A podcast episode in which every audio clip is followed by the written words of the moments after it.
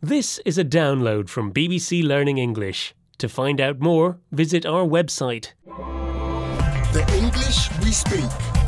from bbclearningenglish.com. Hello and welcome to The English We Speak. You're Neil. And hello, you're Feifei. Neil, a question.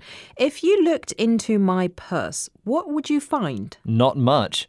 Probably lots of small coins that aren't worth much. Well, I'm not rich, Neil, but yes, you would find small change, a collection of coins with little value.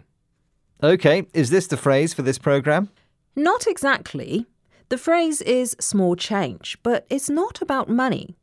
Something that is insignificant or trivial, meaning not important, can also be described as small change. Like getting a seat on the train during the rush hour is small change for me. And getting chocolate sprinkles on top of my cappuccino is small change for me. Really? That's big change for me.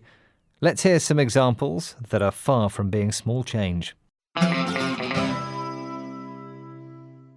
only got a cold, so my health problems are small change compared with your broken leg. Eating out every night, small change to Molly. She can afford it with the huge salary she's on. Where I sit on the plane is small change to me, as long as we arrive on time.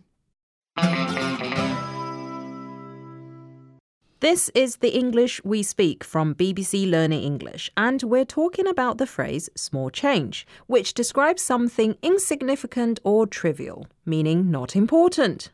We can also describe someone as being small change, so they are not important.